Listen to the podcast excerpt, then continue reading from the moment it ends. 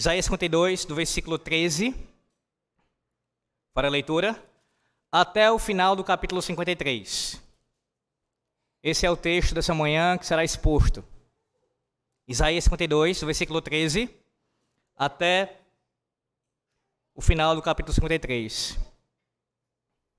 Hoje, como nós temos um momento especial, na verdade, o dia do Senhor sempre é especial para nós, sempre.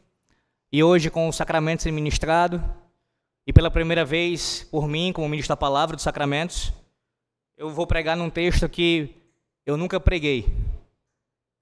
Para o momento em que, pela primeira vez, irei ministrar o sacramento, cabe muito bem pregar pela primeira vez em um texto tão especial e tão importante da palavra de Deus como esse. Eu já ouvi de alguns pastores mais antigos e mais sábios dizer o seguinte: Todo pregador tem a obrigação de pregar em Isaías 53. Hoje, pela graça de Deus, finalmente pregarei nesse texto. A partir do 52, versículo 13. Assim diz o Senhor nosso Deus: Eis que o meu servo procederá com prudência, será exaltado e elevado e será muito sublime. Como pasmaram muitos à vista dele pois o seu aspecto estava muito desfigurado, mais do que o de outro qualquer, e a sua aparência mais do que a dos outros filhos dos homens. Assim causará admiração às nações, e os reis fecharão a sua boca por causa dele. Porque aquilo que não lhes foi anunciado verão, e aquilo que não ouviram entenderão. Quem creu em nossa pregação? E a quem foi revelado o braço do Senhor? Porque foi subindo como renovo perante ele, e como raiz de uma terra seca. Não tinha aparência nem formosura. Olhámo-lo, mas nenhuma beleza havia que nos agradasse. Era desprezado e o mais rejeitado entre os homens, homem de dores e que sabe o que é padecer. E como um de quem os homens escondem o rosto, era desprezado e dele não fizemos caso. Certamente, ele tomou sobre si as nossas enfermidades e as nossas dores levou sobre si. E nós o reputávamos por aflito, ferido de Deus e oprimido. Mas ele foi traspassado pelas nossas transgressões e moído pelas nossas iniquidades. O castigo que nos traz a paz estava sobre ele, e pelas suas pisaduras fomos sarados. Todos nós andávamos desgarrados como ovelhas Cada um se desviava pelo caminho, mas o Senhor fez cair sobre ele a iniquidade de todos nós, nós todos. Ele foi oprimido e humilhado, mas não abriu a boca. Como cordeiro foi levado ao matadouro, e como ovelha muda perante os seus sosqueadores, ele não abriu a boca. Por juízo, opressor foi arrebatado, e de sua linhagem, quem dela cogitou? Porquanto foi cortado da terra dos viventes por causa da transgressão do meu povo foi ele ferido. Designaram-lhe a sepultura com os perversos, mas com o rico esteve na sua morte, posto que nunca fez injustiça, nem dolo algum se achou em sua boca. Todavia, ao Senhor agradou moê-lo, fazendo-o enfermar. Quando der ele a sua alma como oferta pelo pecado, verá a sua posteridade e prolongará os seus dias e a vontade do Senhor prosperará nas suas mãos. Ele verá o fruto do seu do penoso trabalho de sua alma e ficará satisfeito. O meu servo, o justo, com o seu conhecimento justificará a muitos, porque as iniquidades deles levará sobre si. Por isso, eu lhe darei muitos como a sua parte, e com os poderosos repartirá ele o despojo, porquanto derramou a sua alma na morte foi contado com, a, com os transgressores. Contudo, levou sobre si o pecado de muitos e pelos transgressores intercedeu. Amém. Oremos. Meu Deus, esse texto só em ser lido, Senhor, ainda mais publicamente, já fala profundamente ao nosso coração. Que profundidade, que grandeza, que revelação sublime. Temos diante de nós, ó Deus, aquilo que o Senhor planejou e executou em Cristo. a grandiosa obra da nossa salvação. Ó Deus, nós te bendizemos essa manhã por essa santa substituição que ocorreu. O justo morrendo no lugar dos injustos. O santo padecendo em favor dos pecadores. Aquele que não conheceu o pecado. Aquele que é Deus e homem ao mesmo tempo. Levou sobre si todas as nossas iniquidades. E nós, os pecadores, fomos redimidos. Não merecíamos, não merecemos. É pura graça do Senhor. É a tua misericórdia bendita que se manifestou em nossas vidas e que nessa manhã se renova mais uma vez, nos lembrando desse texto, nos trazendo a Ele, colocando-o diante de nós, nesse púlpito, diante da congregação, para que o Senhor fale profundamente com o teu povo.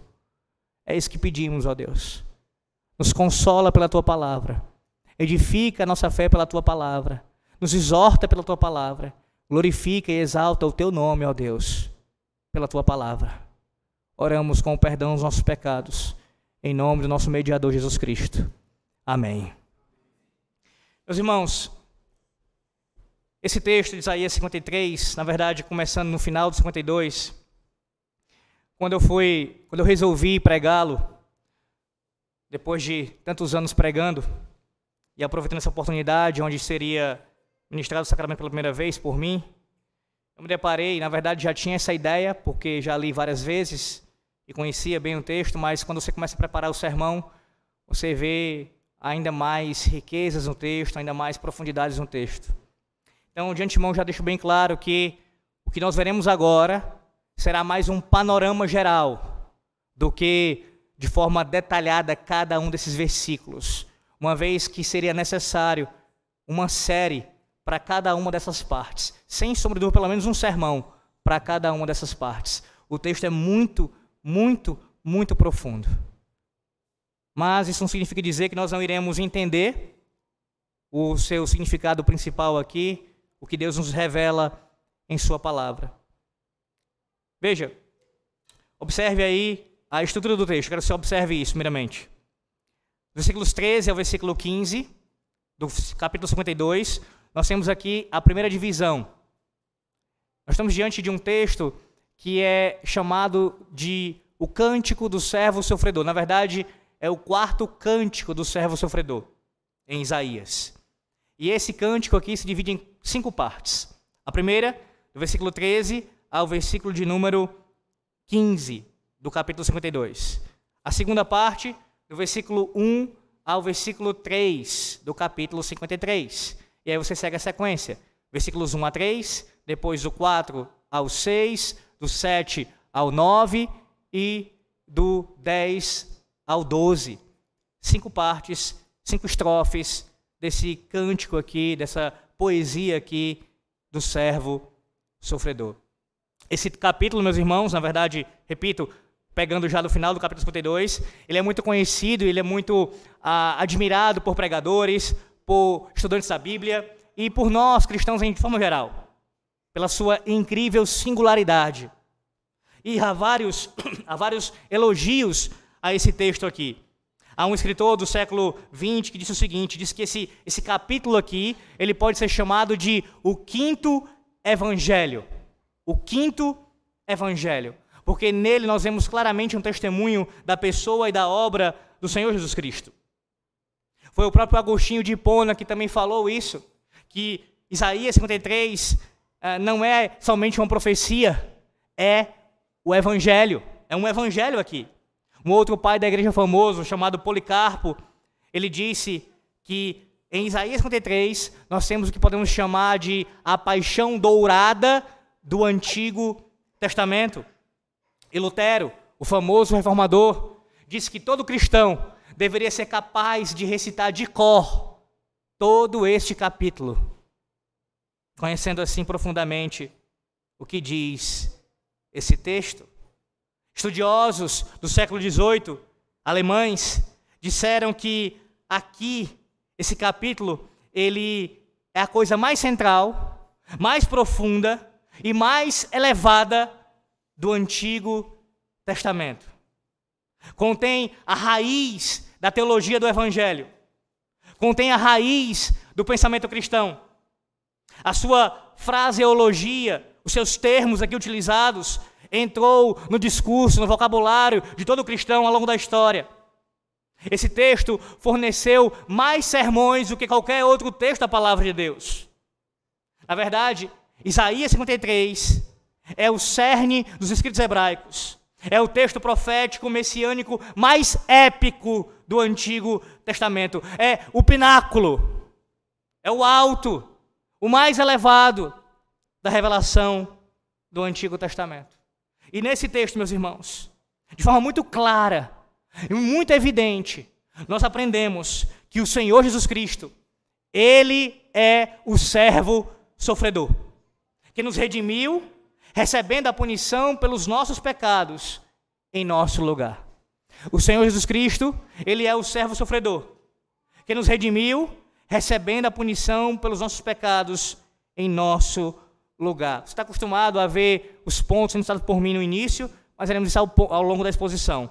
Antes de nós vermos cada uma dessas estrofes, eu preciso dar esse panorama geral para vocês aqui. Primeiro, eu quero que você observe o contexto do livro de Isaías, de forma geral aqui. A estrutura do livro.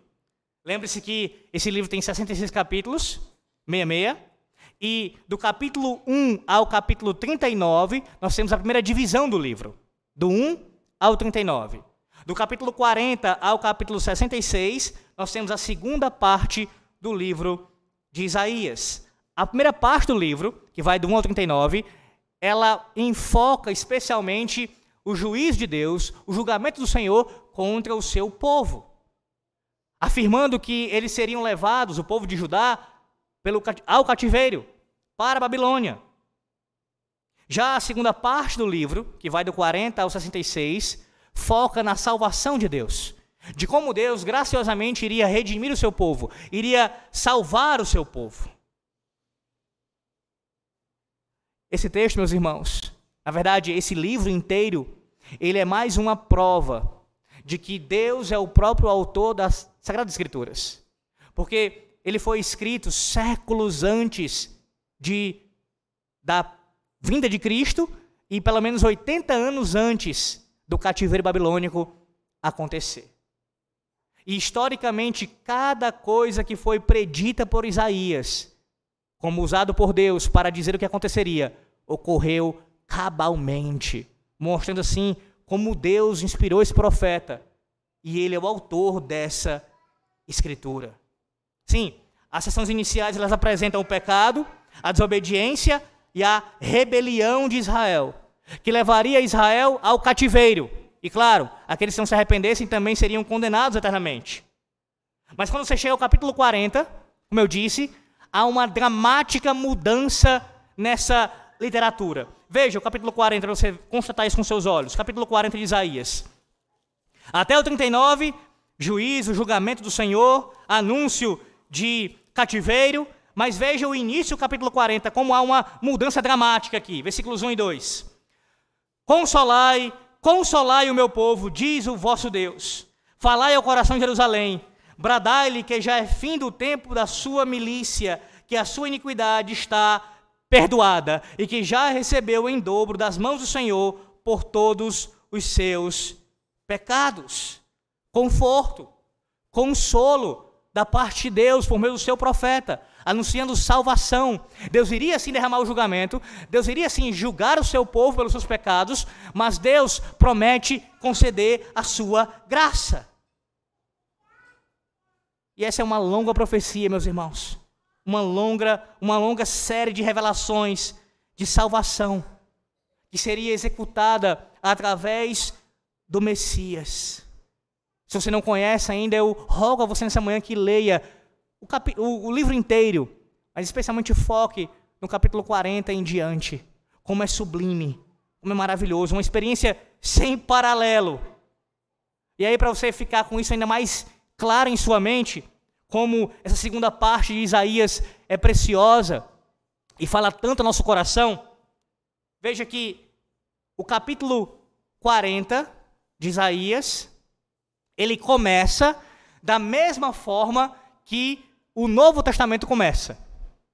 E o livro de Isaías, lá no seu final, no capítulo 65, versículo 17, termina, e é repetido no capítulo 66, da mesma forma como o Novo Testamento termina. Você quer ver isso? Ainda no capítulo 40, veja como é que ele inicia, o versículo 3. Voz do que clama no deserto. Preparai o caminho do Senhor, endireitai no ermo vereda ao nosso Deus. João Batista, uma profecia acerca do profeta que precederia o Senhor. É assim que começa o Novo Testamento. E como é que termina? Vá lá para Isaías 65, versículo 17.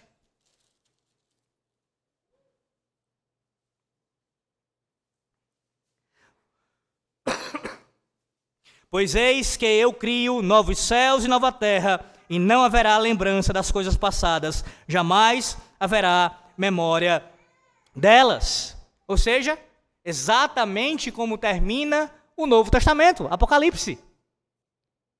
Ou seja, a segunda parte do livro de Isaías, do capítulo 40 ao 66, é uma estrutura semelhante a como o Novo Testamento foi revelado e dado à igreja de Cristo. Mas eu quero que você observe agora o contexto específico da passagem. Observe como ela começa aqui no versículo 13, no capítulo 52. Eis que o meu servo, o meu servo. Não é a primeira vez, meus irmãos, que o servo, que o, que o Messias ele é identificado como o servo. E a palavra no original é exatamente a ideia de escravo. O Senhor está falando pelo profeta: Eis que o meu servo, o escravo de Yahvé, ele, ele será a salvação do meu povo. O escravo de Yahvé. Em toda essa sessão, o escravo é mais uma vez revelado e apresentado, agora de forma ainda mais profunda. Sim, essa é a seção do Antigo Testamento que revela o Messias da maneira mais minuciosa possível aqui. E trata-se de uma unidade literária, meus irmãos. Como eu falei, está dividida em cinco sessões de três versículos, com uma simetria perfeita, uma beleza literária perfeita. E está escrito de uma tal forma para repetir, para refletir, perdão, a perfeição do Senhor Jesus Cristo. Essa sessão trata do rei justo prometido, em comparação com todos os reis que Israel teve. Todos eles, por mais que aparentemente tenham sido justos, alguns deles foram pecadores e falharam contra Deus. Mas esse rei aqui prometido, esse rei aqui profetizado por Isaías, é um rei sem pecado. É um rei que iria cumprir cabalmente a vontade do Senhor, a vontade de Yahvé é um rei que iria submeter de forma voluntária e perfeita à vontade de Deus. Sim, seria um rei sofredor. Um rei que iria sofrer pelos pecados do seu povo. E o sofrimento dele pelos pecados do seu povo traria salvação ao seu povo. Essa passagem, eu repito a vocês, ela é enfatizada no Novo Testamento, inclusive. Os evangelhos todos, você vai ver isso em Mateus, em Marcos, em Lucas, em João, Romanos, 1 e 2 Coríntios, Gálatas, Efésios, 1 Timóteo, Tito, Hebreus, 1 de Pedro, 1 de João, repetindo, seja de forma direta ou indireta, o capítulo 53 de Isaías. Aqui, meus irmãos, nós temos a soma e a substância de todo o Evangelho. E rejeitar o que é dito em Isaías 53 acerca de Cristo é rejeitar a salvação oferecida por Ele. É de forma depravada, de maneira iníqua, se entregar de forma rebelde à condenação eterna.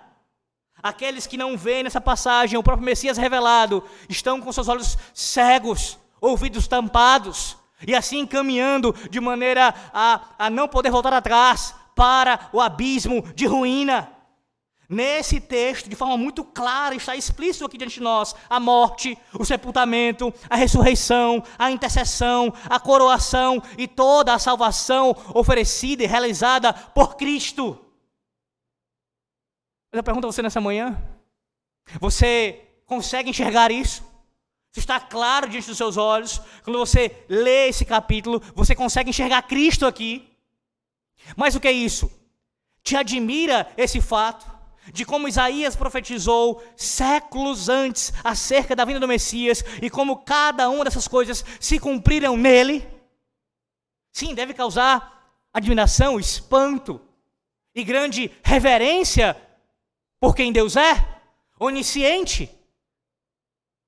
Mas mais do que isso, se esse texto causa em você nessa manhã somente admiração, somente esse espanto, ainda não é suficiente para você. Você precisa olhar para esse texto essa manhã e crer que de fato Ele é o teu redentor. Que Ele é aquele que sofreu a punição pelos seus pecados, no seu lugar. Que Ele substituiu na cruz, na vida dele e em sua morte.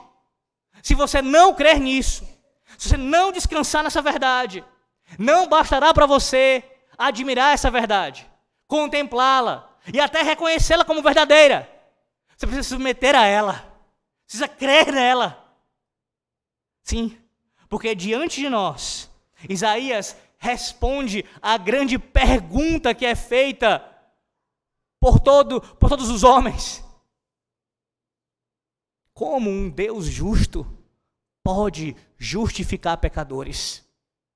Como um Deus santo pode ser o justo e justificador de pecadores. Isaías 53 nos dá a resposta. A resposta é essa, meus irmãos. Cristo Jesus, sendo Deus homem, assume o nosso lugar, nos substitui diante de Deus, obedece à lei perfeitamente em nosso lugar e sofre a punição que era para nós, para que assim Deus exerça justiça e ao mesmo tempo misericórdia. Ele puna os pecados e ao mesmo tempo exerça sua graça em perdoar pecadores. A Deus seja a glória por isso, meus irmãos. Veja, eu disse para vocês que a segunda parte do livro de Isaías, ela do 40 ao 66, nós temos ali uma estrutura que é semelhante ao Novo Testamento como ele começa e como ele termina. Mas além disso, essa segunda parte do livro de Isaías, ela também é interessante em um, por um outro aspecto. A primeira parte dessa segunda parte, ou seja, do capítulo 40 ao capítulo 48, é a primeira seção dessa, desse segundo bloco do livro de Isaías. E se você ler com calma esses capítulos, do 40 ao 48, você verá que há um foco na salvação do cativeiro babilônico. Deus promete salvar o seu povo, que seria levado ao cativeiro e trazê-lo de volta para a terra prometida. Isso vai do 40 ao 48. Mas lá no final dessa parte, no final do capítulo 48, você verá que há uma advertência contra os ímpios, dizendo que não há paz para os ímpios.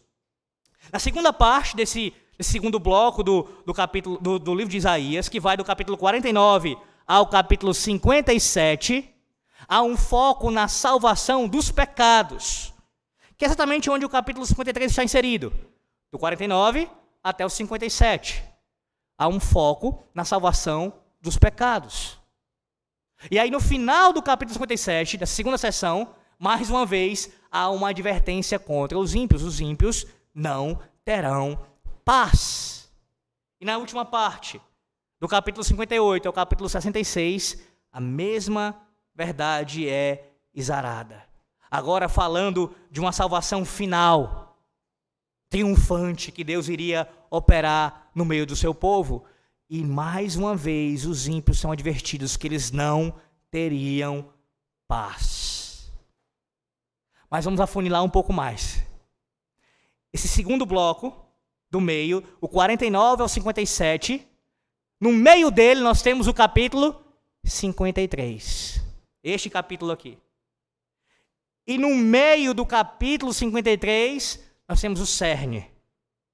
O ponto central dessa manhã. Veja, o versículo 5 do capítulo 53. Mas ele foi traspassado pelas nossas transgressões e moído pelas nossas iniquidades. O castigo que nos traz a paz estava sobre ele. E pelas suas pisaduras fomos sarados. Tudo se afunila para este versículo central. De forma muito bem estruturada, Deus nos revela isso nessa manhã. Mas além disso, eu pergunto a você: você consegue identificar quem é o servo sofredor aqui? Espero que sua resposta seja: é óbvio. O servo sofredor é o Messias. Mas por que, que eu pergunto a você nessa manhã? Meus irmãos, atualmente, já não de agora, já há algum tempo, alguns têm defendido, à luz desse texto, que não é uma referência ao Messias. Mas rabinos, especialmente rabinos que não são convertidos a Cristo, advogam que o texto fala, na verdade, de Israel. O servo sofredor aqui seria o povo de Israel. O que entra em contradição com a própria interpretação rabínica de muitos rabinos antes da vinda de Cristo. Mas aí entenda, após a vinda de Cristo, quando o Senhor veio a essa terra, ele cumpriu de forma tão detalhada e específica o que diz aí 53, e aqueles que não foram convertidos a ele tiveram que dar um jeito. Vamos reinterpretar a passagem. Não fala do Messias, não, não pode ser do Messias, tem que ser do povo de Israel. Mas não tem referências em Isaías a Israel como o servo de Yahvé? De fato tem. Capítulo 41, capítulo 43, fala de Israel como o servo de Yahvé. Mas veja, este é o servo de Yahvé, Israel, que é pecador, que é falho, o servo de Yahvé, o escravo de Yahvé, apresentado aqui para nós, ele não tem pecado. Ele é inocente. E por vezes em Isaías, Israel sofre pelos seus pecados, pelas consequências dos, das suas transgressões. Além disso, o texto diz que este servo sofredor iria sofrer pelos pecados do meu povo. Deus está falando isso. Então não pode ser uma referência a Israel.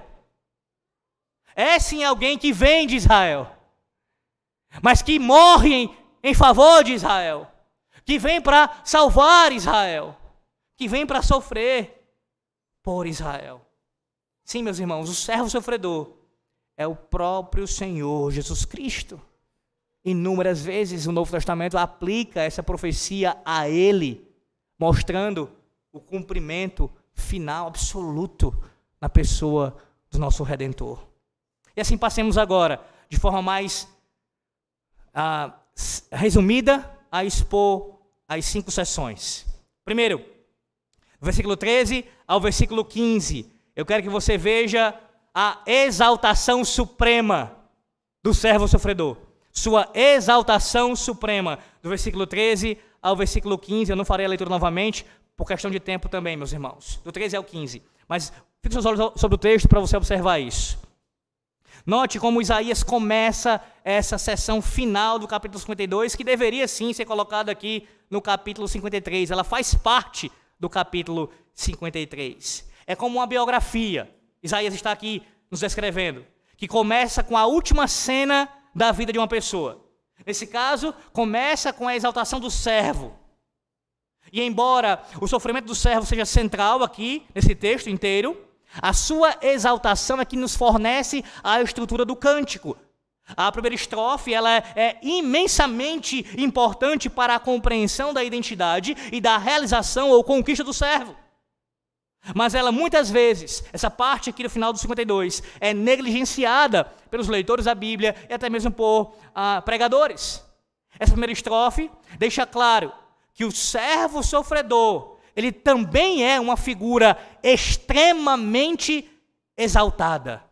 Veja isso na própria ênfase dos três verbos que aparece aqui no versículo 13. É dito que ele será exaltado, elevado e será muito sublime. O grau de exaltação aqui é grandemente aumentado quando vemos essa mesma linguagem usada por Isaías em outras passagens, como por exemplo em Isaías capítulo 6. Vá lá para Isaías 6. Veja isso em Isaías 6. Texto bastante conhecido, Isaías 6.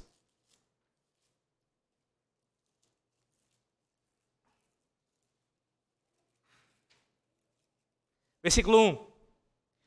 No ano da morte do rei Uzias, eu vi o Senhor assentado sobre um alto e sublime trono. A mesma expressão aqui, que é usada para Yahvé, para o Deus do pacto, é usada aqui no versículo 13, capítulo 52, para falar do servo. Assim como Yahvé, o servo sofredor é exaltado, é elevado e é muito sublime. Percebe o tamanho dessa exaltação que é dada aqui, que é tributada ao servo sofredor? Ele não apenas está sendo reconhecido, não é apenas uma, uma, um reconhecimento de uma exaltação, como se ele estivesse uh, sendo honrado como um homem muito, muito esplendoroso. É mais do que isso. Ele é tratado como um rei divino, assim como Yahvé. Assim como Yahvé. E aí veja como isso fica ainda mais claro. No versículo 1 do capítulo 53. Quem creu em nossa pregação e quem foi revelado o braço do Senhor. A expressão o braço do Senhor aqui, meus irmãos. O braço do Senhor. Vá lá para, mais uma vez, Isaías 6.1. Veja como lá em Isaías 6.1 e Ravé é descrito como um rei. Diz assim: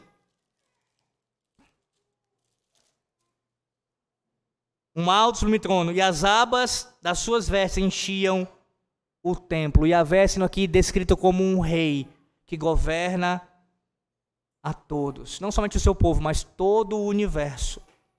E aqui qual é a, qual é a correlação aqui? Veja, o capítulo 40 de Isaías, versículo 10 diz, Isaías 40, 10. Eis que o Senhor Deus virá com poder, e o seu braço dominará. Eis que o seu galardão está com ele, e diante dele a sua recompensa. Qual é a ideia? De fato, Deus é rei, mas a sua realeza ela é costumeiramente representada através de meios mediatórios. A ideia é Yahvé reina através do seu braço estendido, da sua destra. Ele governa todas as coisas. Por isso o versículo 1 fala aqui: e a quem foi revelado o braço do Senhor? O braço do Senhor é o Messias, por meio de quem ele governa, por meio de quem ele salva. O Messias. O braço do Senhor é uma extensão do próprio poder de Yahvé. E ainda assim, de alguma forma distinta de Yahvé. Sim, ele é tão Deus quanto o Pai. Mas não é a mesma pessoa. São duas pessoas distintas, mas que têm a mesma natureza divina. O pano de fundo, meus irmãos, de Isaías 6, ele enriquece ainda mais o contexto dessa passagem aqui. Primeiro, porque a identidade do Messias aqui, do servo sofredor, ela é vista como uma identidade régia. Ele é um rei, um rei sofredor. O servo aqui descrito é um rei. Em segundo lugar, Isaías 6 revela que o servo é exaltado ao mais alto nível possível. Como eu já citei, ele é exaltado até a realeza divina. Em suma, Isaías 52, versículo 13, revela a exaltação do servo. Isaías 6 revela a extensão dessa exaltação. Ainda no versículo 13, olha como ele diz: Eis que, em outras palavras, preste bem atenção no que eu vou dizer, que isso não passe desapercebido por você. Olhe para o meu servo, veja o meu servo, o Senhor Jesus Cristo. Olhe para ele. Ele diz em seguida: O meu servo, ele prosperará. O meu servo prosperará. Ele está, seria extraordinário em sua missão, realizaria com forma, forma perfeita, seria triunfante, vitorioso, a sua missão seria plenamente cumprida, ele seria próspero naquilo que ele iria realizar, e ele seria grandemente exaltado. João 12, 41 diz que Isaías escreveu sobre Cristo. Isto disse Isaías porque viu a glória dele e falou a seu respeito. Ele será exaltado, engrandecido, triunfante, com toda a autoridade no céu e na terra, confiada a ele, o Rei dos Reis, o Senhor dos Senhores. Aquele que segura as chaves da morte em suas mãos, aquele que, por sua providência, submete tudo quanto existe, governa pela palavra do seu poder que preside céus e terra, que é juiz de todos, alto e exaltado. É assim que começa o cântico do servo sofredor. Ele é alto, elevado, exaltado, sublime. Deus, Deus eterno. Este é o, nosso, o servo de Avé, o nosso Senhor e Salvador Jesus Cristo. Veja a sequência, versículo 14, preciso ser breve. Versículo 14, observe como há aqui agora uma reviravolta inesperada. O texto começa dizendo que eles pasmaram aqui, eles ficaram, ficaram assustados. Versículo 14. No início dele, como pasmaram muitos à vista dele. Ora, e por que isso aconteceu, meus irmãos? Por que, que isso aconteceria? E de fato, em nosso tempo podemos falar que já aconteceu. A sequência do versículo diz o porquê. Pois o seu aspecto estava muito desfigurado mais do que de outro qualquer, e a sua aparência mais do que a dos outros filhos dos homens. A sua aparência ela seria tão terrível que as pessoas iriam olhar para ele com espanto. Ele sofreu tanto. Ele foi combatido, espancado, chicoteado, açoitado, que ficou irreconhecível no final. Este servo que é exaltado, que ocupa essa posição elevada, ficaria dessa maneira aqui descrita, e assim o ficou no cumprimento da sua missão. Versículo 15 mostra o resultado dessa destruição. Assim causará admiração às nações. A palavra admiração aí às nações, na sua, em nossa tradução aqui, na verdade, a tradução melhor para essa palavra aqui, meus irmãos, a CF traduz ela muito bem, é borrifará ou aspergirá muitas nações. A linguagem aqui é de um sacrifício, semelhante ao sangue derramado ali na antiga aliança, que era derramado para os sacerdotes, que matava os animais e oferecia ali, aspergindo sobre o propiciatório, espiando o pecado do povo. A ideia é que, através dessa obra, o Messias iria ser tão esmagado, ele sofreria tanto, ficaria desfigurado, que o seu sangue iria aspergir para todas as nações. Todas as nações, todos os povos, o seu sangue seria derramado sobre, sobre todos. Nesse sentido.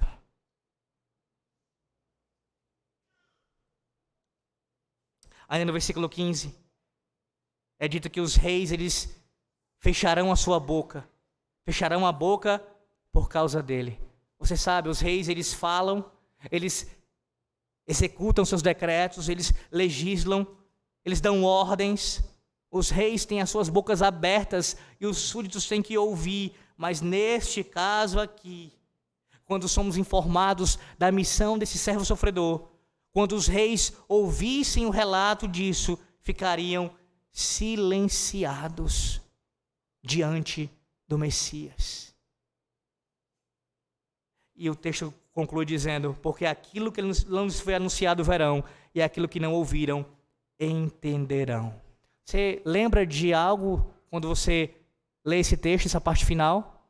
Que haveria, agora nesse texto aqui é dito que eles iriam enxergar e iriam ouvir. O que é isso? Isso é uma reversão do que Isaías capítulo 6, versículos 9 e 10 diz. Você lembra? Deus envia o profeta e é dito que quando o profeta fosse falar, eles não iriam enxergar, não iriam ouvir, não iriam entender a mensagem.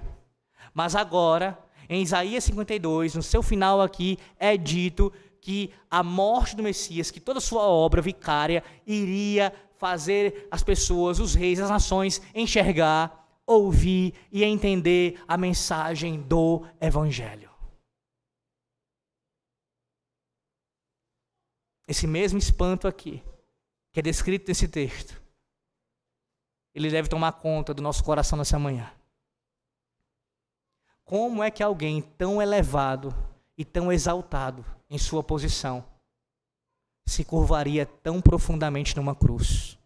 Ninguém, absolutamente ninguém, em toda a história, foi de uma posição tão gloriosa a uma posição tão desprezível, tão sofredora, tão terrível quanto o Messias, quanto o servo sofredor. Isso traz espanto ao seu coração nessa manhã? Quando você se lembra, você medita acerca do que Cristo fez em seu lugar, lhe substituindo. Ele é o servo sofredor exaltado. Mas veja, do versículo 1 ao versículo 3, a segunda estrofe, a sua severa rejeição, a sua severa rejeição, do versículo 1 ao versículo 3. A questão aqui, meus irmãos, implica que apesar dessas e de outras profecias, apenas alguns reconheceriam o servo quando ele aparecesse. E assim começa o versículo 1 do, do capítulo 53. Quem creu em nossa pregação? Ou seja, nem todos creriam. Nem todos iriam reconhecer o Messias. João capítulo 1, versículo 9 a 11 diz: Ali estava a luz verdadeira que ilumina todo homem que vem ao mundo. Estava no mundo e o mundo não e o mundo foi feito por ele, e o mundo não o conheceu. Veio para o que era seu e os seus não o receberam.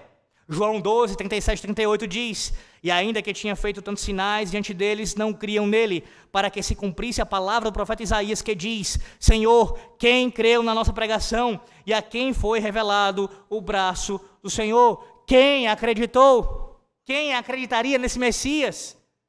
Quando ele veio, meus irmãos, muitos o rejeitaram, não deram crédito a ele, olharam para ele e o desprezaram.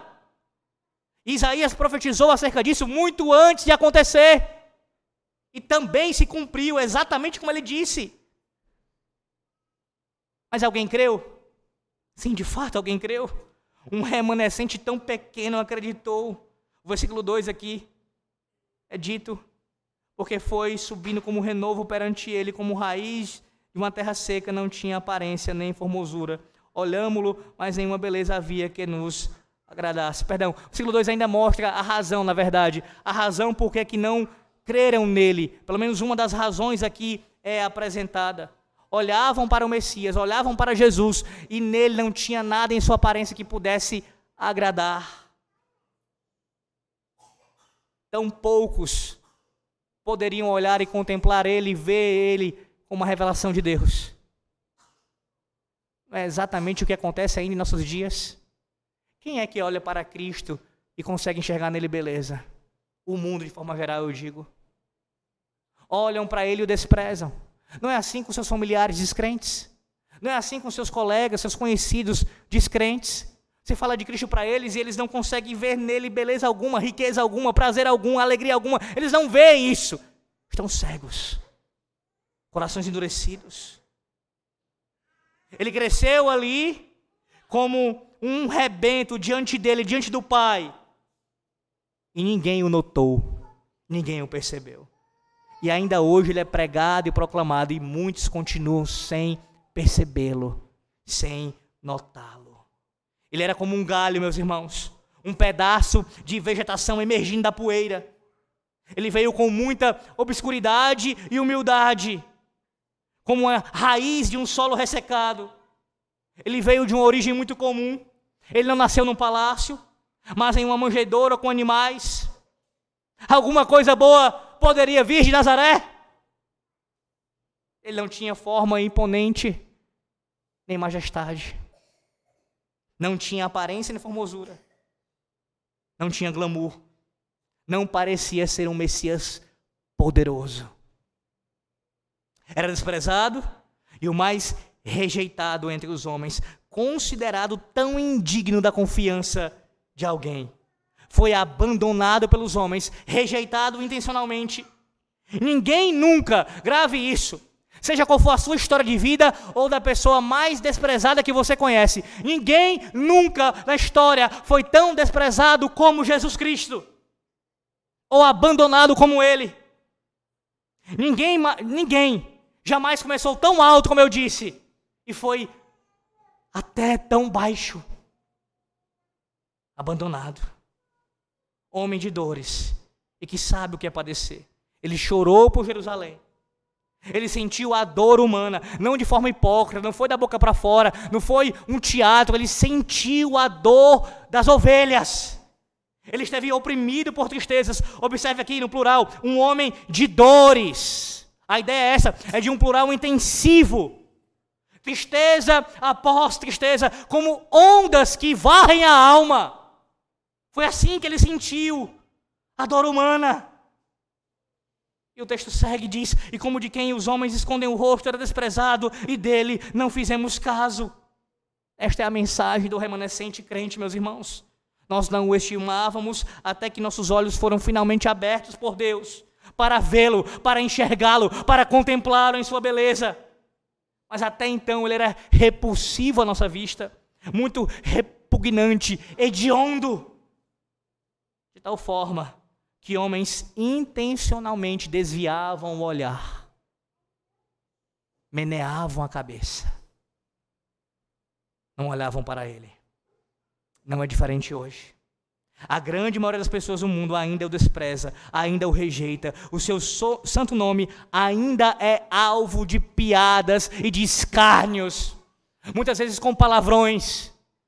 Cristo continua sendo zombado e desprezado pela turba, seja dos religiosos não convertidos, dos legalistas, dos fariseus do nosso tempo, ou então é, do, dos ímpios de forma geral. Cospem no seu rosto, rejeitam a salvação oferecida por Ele, desprezam completamente, não se acham na condição de necessitados de salvação, que precisassem de um Salvador. Os, os convites do Senhor Jesus Cristo ao seu Evangelho, ou por meio do seu Evangelho, ainda continuam sem respostas. Eu pergunto a você nessa manhã: você já respondeu a esse convite? Você já respondeu com sinceridade no seu coração, em verdade? Creu de fato nessa mensagem? Ou foi como estes? Quem creu em nossa pregação? Você creu mesmo? Ou de forma severa o rejeitou e continua rejeitando ainda em seu coração? Terceiro lugar, a sua intercessão salvadora, do 4 ao 6. Aqui é o âmago, é o centro desse capítulo, do 4 ao 6, especialmente o versículo 5. E aqui eu quero ver que você observe como esses três versículos, eles nos levam profundamente ao cerne da mensagem do evangelho. O versículo 4 começa logo dizendo assim: certamente, ou seja, com certeza, em verdade, em verdade vos digo. É uma afirmação confiável. Creia, Deus está falando. Certamente, Ele tomou sobre si as nossas enfermidades e as nossas dores levou sobre si. E aqui eu quero que você observe, no versículo 4 ao 6, a quantidade de pronomes pessoais que aparece do 4 ao 6. Veja, veja isso, do 4 ao 6. Ele tomou, ele tomou sobre si as nossas enfermidades e as nossas dores levou sobre si, e nós o reputávamos por aflito, ferido de Deus e oprimido. Mas ele foi traspassado pelas nossas transgressões e moído pelas nossas iniquidades. O castigo que nos traz a paz estava sobre ele, e pelas suas pisaduras fomos nós, fomos sarados. Todos nós Andávamos desgarrados como ovelhas, cada um se, desviava pelo caminho, mas o Senhor fez cair sobre ele a iniquidade de nós todos. Nós, nós, ele. Quantas vezes acontece aqui e se repete? Diante dos seus olhos está a substituição santa, bendita, Louvado seja Deus por isso, meus irmãos.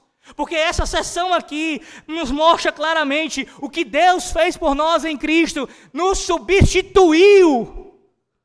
Sem isso não haveria salvação, sem isso não haveria ceia do Senhor, sem isso não haveria essa grande reunião aqui, sem isso não haveria esperança, sem isso era condenação eterna para todos nós, para todos nós. Ele ficou em nosso lugar, ele levou sobre si os nossos pecados. Veja a palavra dores aí. É uma referência não apenas aos pecados, mas às consequências do pecado. Sim, o pecado sempre traz tristeza. Ele em si é mau e traz consequências maléficas, terríveis. E foi sobre ele mesmo. Sobre ele. Veja como o texto é, é trata de uma exclusividade, não sobre outro. Não ele e mais alguém. Não ele e mais algum corredentor, é somente Ele. É sobre Ele, sobre Cristo. Ele é o Salvador do seu povo. Ele os carregou como um fardo pesado, como montanhas de pecados sobre os seus ombros. E nós o reputávamos por aflito, ferido de Deus e oprimido. Nós o víamos como olhos, com olhos de incredulidade o víamos, antes de nossa conversão, sofrendo apenas como um Marte. O víamos como uma espécie de Barrabás, mas um. Alguns de nós o via como sofrendo pelas consequências dos seus atos, seus pecados, sob o julgamento de Deus. Versículo 5 segue e diz: Mas ele foi traspassado as nossas transgressões e moído pelas nossas iniquidades. Uma referência aqui à crucificação 700, em torno de 700 anos antes de acontecer, meus irmãos. Suas mãos e pés foram perfurados com pregos, seu lado foi perfurado com uma lança, sua testa foi perfurada com uma coroa de espinhos, suas costas foram perfuradas por um chicote, seu rosto foi perfurado pelos punhos dos soldados romanos, ele foi totalmente perfurado. Por quê? Por nossas transgressões não pelos seus pecados, os pecados dele, porque ele não tinha pecado, ele não tem pecado, pelos nossos pecados, pelos nossos pecados. E o castigo que nos traz a paz estava sobre ele, e pelas suas pisaduras fomos sarados. Esta é a grande troca da cruz. Os nossos pecados, as nossas iniquidades, as nossas transgressões foram colocadas sobre ele, e isso o esmagou e sua justiça, sua graça, sua cura da praga mortal do pecado foram colocadas sobre nós. E fomos curados, como alguém que é curado de dentro para fora. Das profundezas do nosso ser, fomos curados. Esse texto aqui fala sobre isso. A cura dessa doença maligna e a mais letal de todas, o pecado. Olha como o texto diz claramente: todos nós. Quer você tenha nascido em uma igreja, talvez alguns de vocês aqui nasceram sim, na verdade, eu conheço alguns que nasceram aqui na igreja. Isso é para você. Mas também, talvez seu caso seja daqueles que nasceram fora da igreja, você veio do mundo. Também se refere a você. Seja você que nasceu no cristão ou lá pagão, você cresceu conhecendo o nome de Cristo, ou então só tomou conhecimento há poucos meses acerca de Cristo, chegou à fé há pouco tempo, seja quem você for, seja de onde você veio, todos nós, todos nós, nós fizemos isso contra o nosso Deus, contra o nosso Salvador. E se estamos nele, isso veio para todos nós. Todos nós. Nós éramos ovelhas desgarradas, cada um se desviava pelo caminho, ovelhas rebeldes, perdidas, indefesas, incapazes de encontrar o caminho, vivendo para nós mesmos, para o prazer próprio. Mas o Senhor fez cair sobre ele a iniquidade de nós todos. Veja a ênfase aqui, não foi apenas colocado sobre ele, o Senhor fez cair sobre ele, desabou sobre ele no Calvário. Era disso que se tratava a cruz, quando ele morreu em nosso lugar, carregando os nossos pecados, sofrendo a nossa maldição pelo derramamento daquele sangue bendito. Ele satisfez a, justiça da ira de Deus contra nós. Ele aplacou a santa vingança de Deus para conosco. Ele trouxe reconciliação entre Deus, o Deus Santo, e o homem pecador através do sangue da sua cruz. Ele nos comprou do mercado de escravos e nos deu vida e vida em abundância. Ah, Deus seja glória por isso, meus irmãos. Que intercessão maravilhosa, que troca bendita, que substituição inigualável. Nada do que nós pudermos, viemos a fazer por nossos filhos, por nossos pais, por nossos irmãos em Cristo, pelo próprio Deus, de oferecer a Ele nossas vidas, será comparado ao que Ele fez por nós. Em quarto lugar, sua submissão silenciosa, do 7 ao 9. Sua submissão silenciosa, do 7 ao 9. Versículo 7, veja, ele fala das suas provações. Ele foi oprimido e afligido ao passar por seis provações aquela noite. Três julgamentos judaicos, três julgamentos romanos. Cada um deles uma farsa de justiça. Mas mesmo assim o texto diz: não abriu a boca. Não houve protesto. Ele não morreria como um herói. Ele morreria com toda a vergonha dos nossos pecados. Por isso a diz: como cordeiro foi levado ao matador e como ovelha muda perante os seus tosqueadores, ele não abriu a boca. Aí você pergunta: por que isso aconteceu? Fala para Romanos capítulo 3. Romanos 3, versículo 19.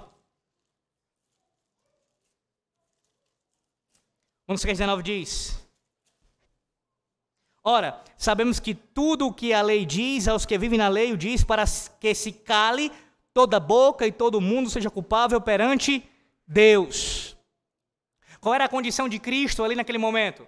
Ele estava nos substituindo. Então, ele carregava sobre si os nossos pecados.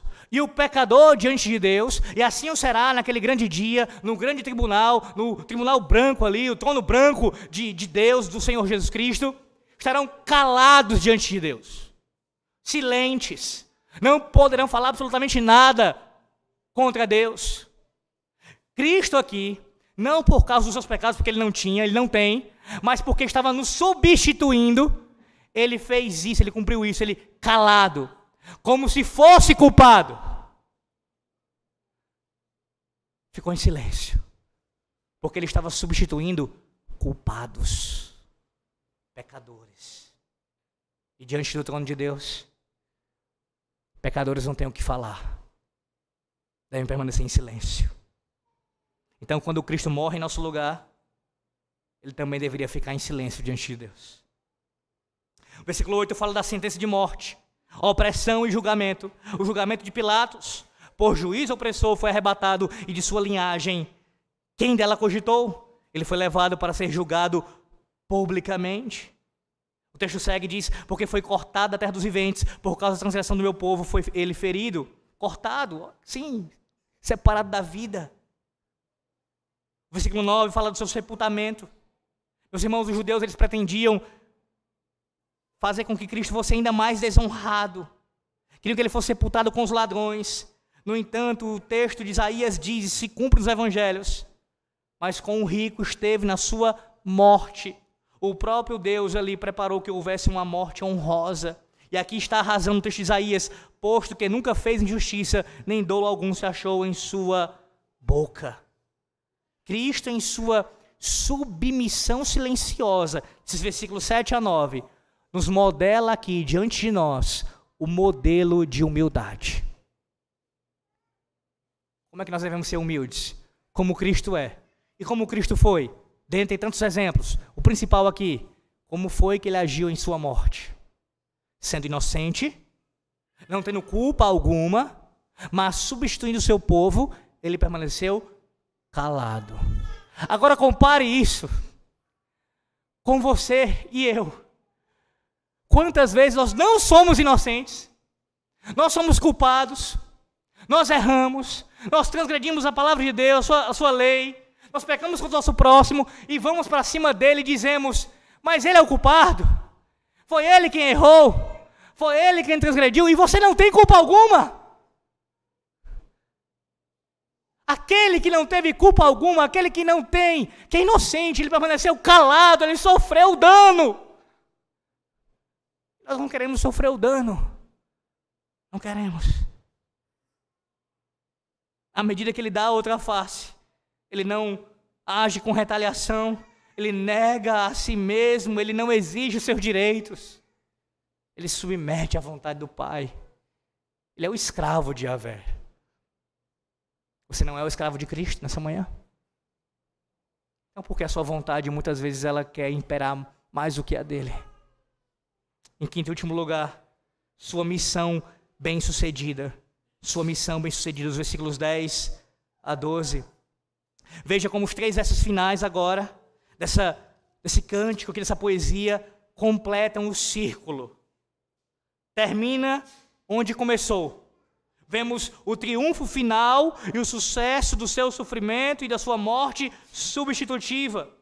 O versículo 10 diz: Todavia ao Senhor agradou moê-lo. A pergunta é: quem crucificou o Senhor Jesus Cristo? Sim, tiveram meios, meios secundários, judeus, romanos, a multidão, homens que foram agentes, mas agentes de Deus.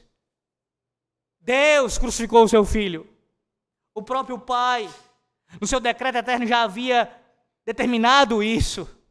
E no tempo e no espaço, no, no momento exato da história, já determinada por Deus, Cristo foi moído pelo próprio Pai. Deus se agradou em fazer isso.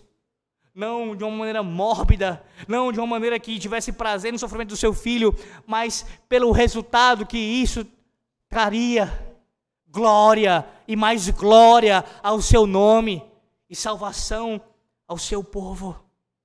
Cristo não foi vencido na cruz. Cristo venceu na cruz. Ele entregou a sua vida. Ele foi voluntariamente. Ele marchou para o Calvário. Ele decididamente entregou sua vida por nós. E saiu vitorioso dali. Qual é o resultado? Qual é o efeito? Observe essa linha aqui, nesse paralelismo da literatura hebraica, meus irmãos. A sequência diz: Ele verá a sua descendência. Mais uma menção aqui, dentre tantas, a ressurreição. Através da sua ressurreição, vida depois da morte, muitos creriam nele, você e eu.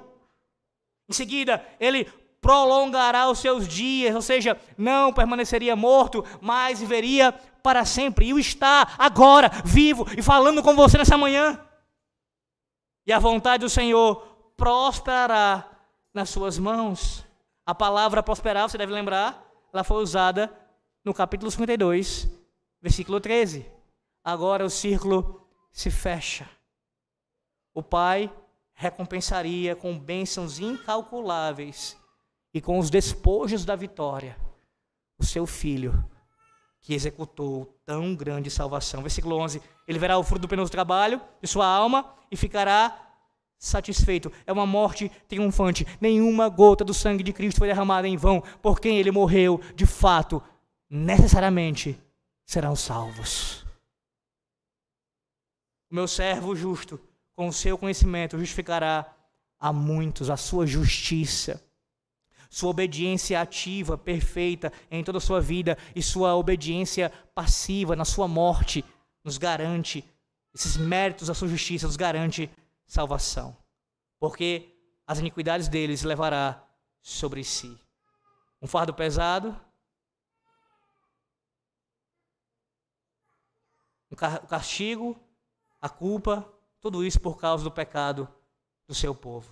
E o versículo 12 começa com a expressão aqui, versículo 12, diz assim: Por isso ou portanto, ou seja, como resultado da substituição em nosso lugar na cruz, o Pai daria a ele os espojos aqui da vitória, graça, redenção, perdão, reconciliação, tudo isso.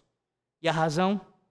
Porque ele se derramou até a morte como uma oferta de bebida derramada sobre o altar. Sua missão bem-sucedida. Tudo que Cristo executou foi feito de maneira perfeita. Não houve uma falha sequer nessa missão.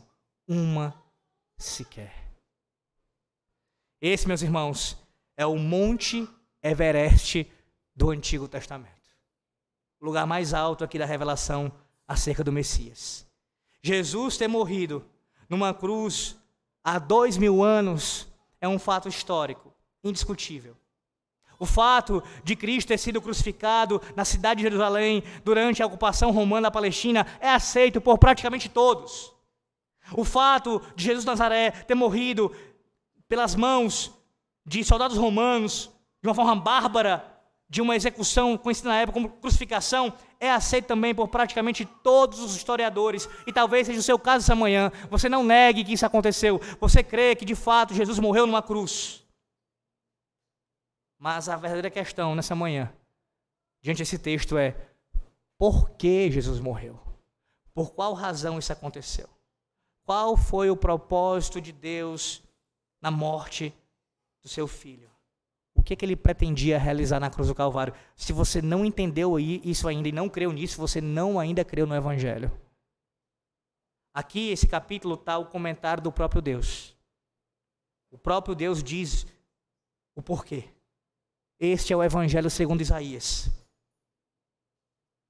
E se pudéssemos resumir numa palavra, seria substituição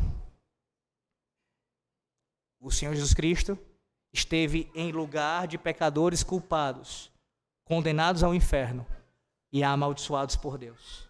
Ao ser levantado na cruz, ele morreu em nosso lugar. Ele levou os nossos pecados. Ele sofreu uma maldição em nosso lugar.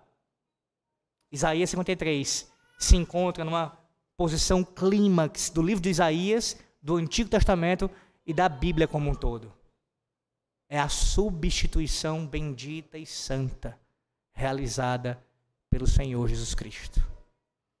Encerro citando a Confissão de Fé de Westminster no seu capítulo 11 da Justificação, seção 3.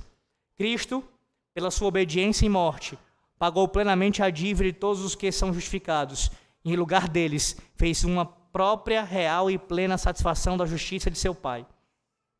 Contudo, como Cristo foi pelo Pai dado em favor deles, e como a obediência e satisfação dele foram aceitas em lugar deles, ambas livremente e não por qualquer coisa neles existente, a justificação deles é somente da livre graça, a fim de que tanto a perfeita justiça como a abundante graça de Deus sejam glorificadas na justificação dos pecadores. Isso é justificação. Deus nos declara justos quando cremos no seu Filho verdadeiramente, com fé verdadeira nele, somos declarados justos. A justiça de Cristo é imputada, é creditada em nossa conta. A sua justiça perfeita de obediência a Deus. A troca bendita. A Deus seja glória por isso, pelos séculos dos séculos. Amém. Senhor nosso Deus, nós te agradecemos por essa palavra, pelo Senhor falar conosco nessa manhã graciosamente nos lembrar da obra de Cristo. Obrigado pelas bênçãos sobre o teu povo. Ó Deus, nós te rogamos que agora passaremos ao momento da ceia do Senhor. Também continuemos a ser abençoados por ti, nos alimentando do corpo e do sangue do teu filho. Oramos em nome de Jesus.